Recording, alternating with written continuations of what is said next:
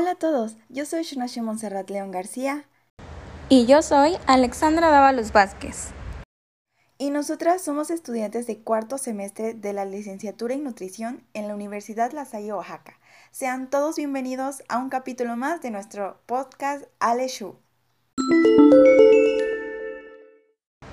El día de hoy nosotros les platicaremos acerca del siguiente tema, importancia del ejercicio físico en el adulto mayor. Será más que nada una plática en donde integraremos nuestros conocimientos para que ustedes puedan conocer más acerca del tema y se nutran mentalmente. Como sabemos, la actividad física debe formar parte de nuestras vidas tan pronto como se pueda y mientras nada lo impida, no debemos de abandonar su práctica.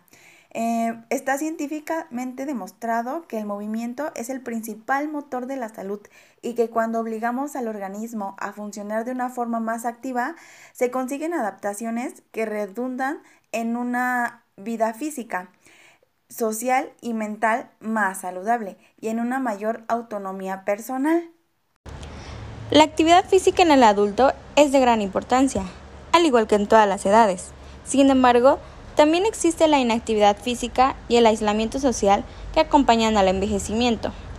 Esto conduce a la disminución de la fuerza muscular, la masa muscular y acelera la fragilidad, empeorando los problemas de salud crónicos, incluida la hipertensión, las, enfermedades cardiovasculares y cerebrovasculares, la diabetes, la depresión y la demencia. Como primer punto hablaremos del ejercicio aeróbico. Los ejercicios aeróbicos son ejercicios de media o baja intensidad y de larga duración, en los cuales se requiere el oxígeno. Por lo tanto, son aquellas actividades que aumentan el ritmo cardíaco y hacen que la respiración sea un poco más difícil conforme se van realizando. Los ejercicios aeróbicos tienen como objetivo mejorar la función cardiovascular, disminuir la frecuencia cardíaca basal y la tensión arterial, y contribuyen al descenso de las cifras sanguíneas de glucosa y colesterol. También mejoran la capacidad respiratoria y cardíaca, el estado de ánimo y aumentan la energía para desarrollar las actividades de la vida diaria, como levantarse, moverse, subir o bajar escaleras, etc. Siempre será importante tomar en cuenta la duración que en este caso es recomendable realizar de 8 a 10 ejercicios de 1 a 3 series de 8 a 12 repeticiones con una frecuencia de 2 a 4 días a la semana en días alternos. Como segundo punto tenemos al ejercicio anaeróbico. Los ejercicios anaeróbicos son aquellos en los que se utiliza la energía acumulada procedente de fuentes como por ejemplo la glucosa y no el oxígeno, siendo realizado el metabolismo en el propio músculo. Realizar ejercicios que movilicen los principales grupos musculares con la mayor amplitud de movimiento es importante para que las personas mayores mejoren la capacidad de llevar a cabo sus tareas cotidianas. Los ejercicios anaeróbicos tienen como objetivo prevenir la osteoporosis, incrementar la masa y la potencia muscular, al igual que aumentar la capacidad y velocidad de la marcha para subir o bajar escaleras y sin duda alguna mejora la capacidad de mantenerse autónomo y evitar la dependencia. Al realizar cualquiera de los dos tipos de ejercicio, los adultos mayores obtienen beneficios enriquecedores para la etapa en la que se encuentran.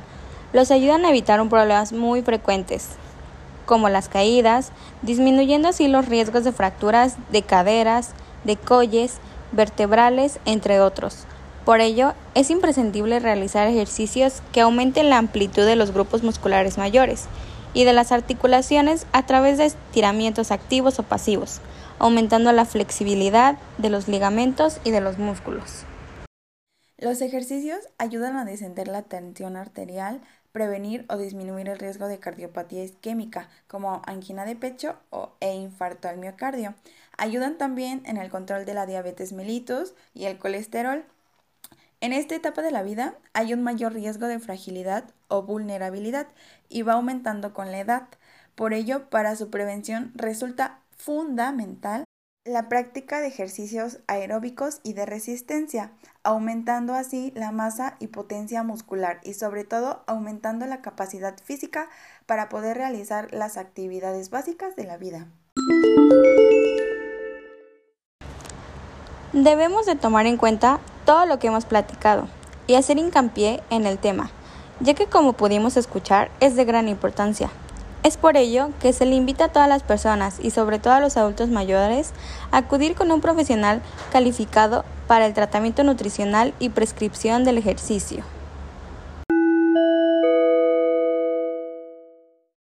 Y esto ha sido todo por el día de hoy. Los esperamos para el próximo capítulo de nuestro podcast Aleshu. Gracias por escucharnos. Adiós.